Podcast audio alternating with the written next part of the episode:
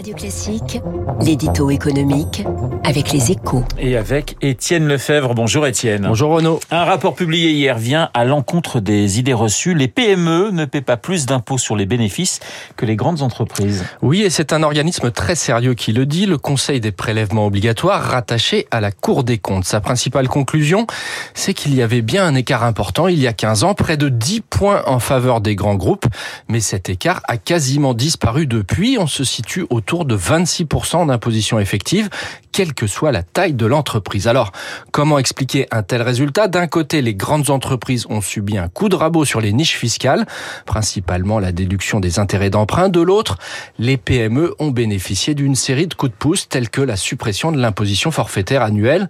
Des PME qui ont aussi profité en premier de la baisse du taux d'impôt sur les sociétés.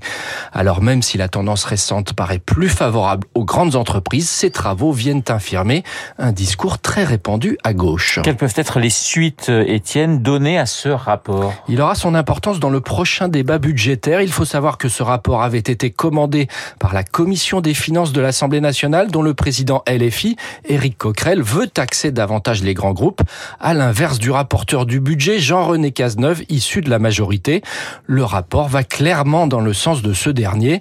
C'est valable pour le taux d'imposition des bénéfices, mais aussi pour le crédit d'impôt recherche que certains députés voudraient concentrer davantage sur les PME.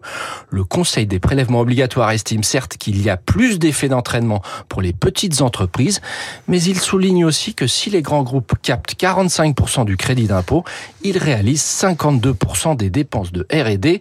Tout cela plaide pour la stabilité, conclut-on à Bercy. L'édito éco signé Étienne Lefebvre. Dans un instant, vous allez retrouver François, François Geffrier et son invité, le vice-président du Cercle des économistes.